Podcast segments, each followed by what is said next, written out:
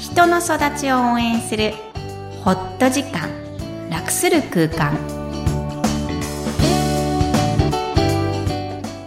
皆さんこんにちは声ラボの岡田です皆さん、こんにちは。臨床心理士のみきこです。にはお、だじゃはお。Hi, everyone. みきこさんよろしくお願いしますお願いします。そういえば先月中国の上海に行ってこられたんですかね、どうでした楽しか楽しかったですかった。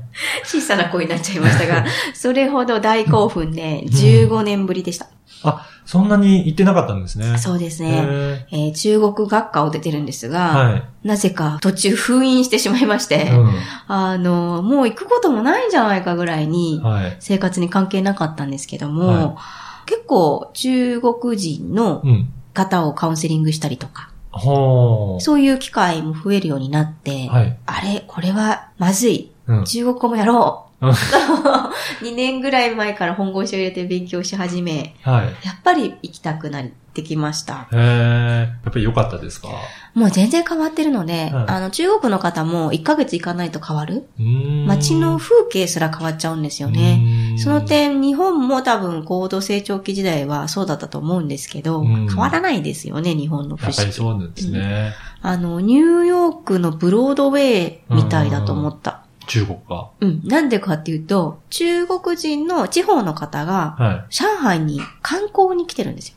だだから街の、こう、写真を撮ってる方は、うん中国の方なんですよ。へー外国人っていうよりは中国の方なんですね。あ、そうなんですね。じゃあ、上海は中国の中でもかなり発展したっていう。そうそう、もう行きたいとこ。こなんでしょうへねー。そういう感覚が、あれ日本にはない、京都ぐらいああ、そういう感覚なんですかね。うん、まあちょっと古都だから違いますけど、ううんん、発展した上海を見たいっていう、もう活気が溢れていて、夜もずっとこうネオンが。そうなんですね。うん。やっぱり中国に行くと、逆に日本のことを聞かれたりとかしますかね。聞かれるより、うんあの、自分が考えます。ああ。やっぱり、ね、日本を離れて、一度し皆さんもしてほしいと思うんですけど、うん最近ね、大学生とか、パスポート持ってない人もいますからうんね。そうですよね。うん多いみたいですね。うん。一回離れて日本のことを考える。やっぱり、私の故郷ではないんですけども、はいあ、京都っていいよなとか、京都が自慢できるような日本はって私は思うんですけど、はい。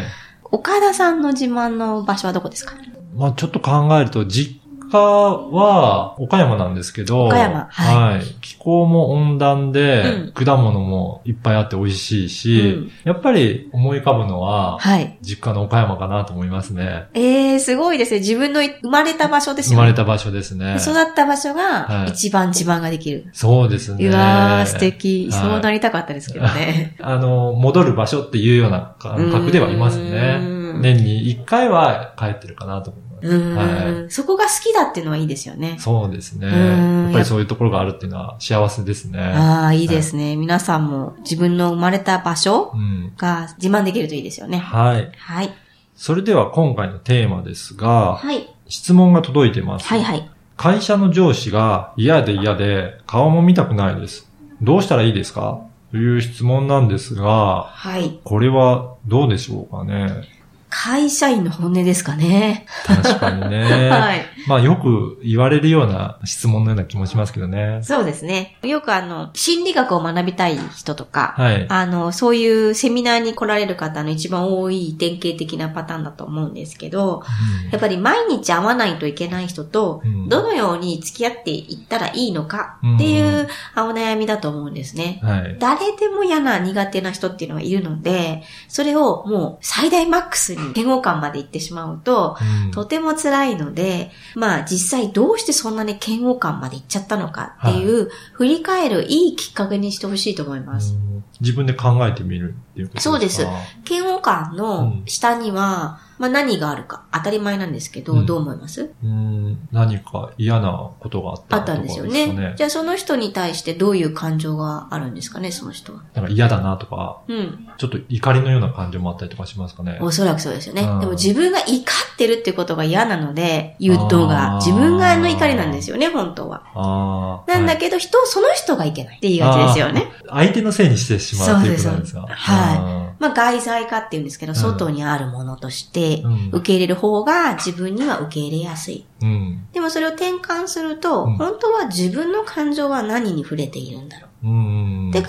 えると、今おっしゃったように怒りと。うん。じゃあ怒りが発生しちゃったのはなんでなんだろなんか嫌な事柄があって、でまあそのことがしてほしくなかったとか、そうそうそうの嫌だったとか、かもしれないですよねそういった事象とかですかね。う。うん。してほしくなかった。じゃあ自分の本当のことがあったわけですよね。うんしてほしくなかったがあるわけだから。うんそうすると自分の本当のしてほしかったこと、もしくは言ってほしかったこと、また自分がやりたかったことができなかった、ってなると、自分の等身大、本当の思いややりたいことを受け入れてもらえなかった。うん。つまり相手と合わなかった。うん。そうすると本当は怒りではなく、もっと下を見ると、そうか、そういった感情があって、うんそれができなかったので怒りに変わっなっちゃてったとか、喧嘩になってそとうなんですよねか。あーそれは一番そこにある一時感情って言うんですけど、はい。寂しいとか悲い。しいとか、やっぱり人は受け入れられないと、ん寂しいっていう感情が、本当は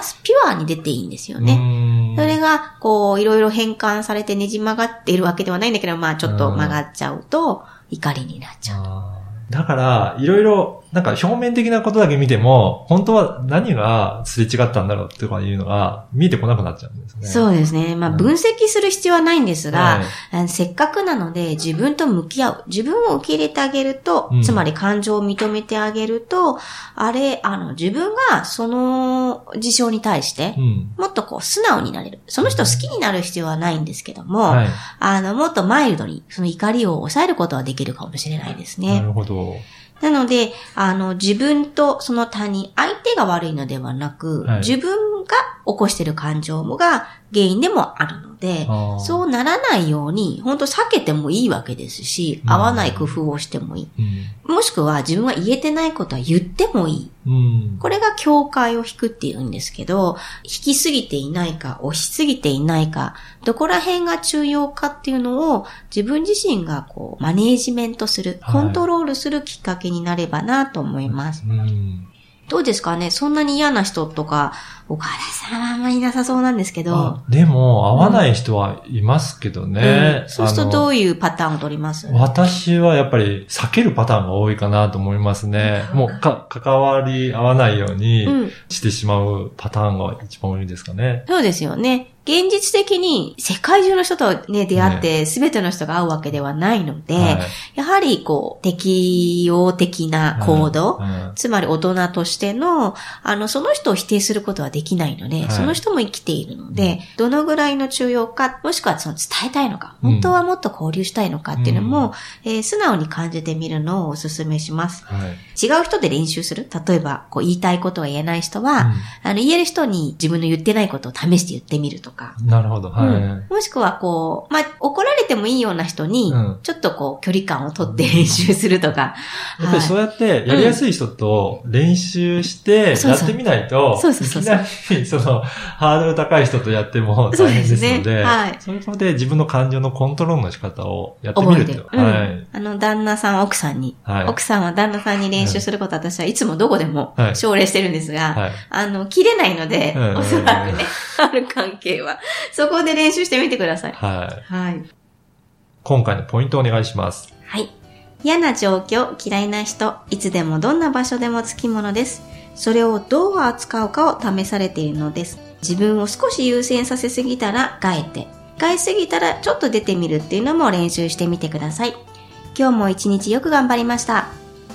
この番組ではお悩みや質問を受け付けています。育ちネット多文化で検索して、ホームページからお問い合わせください。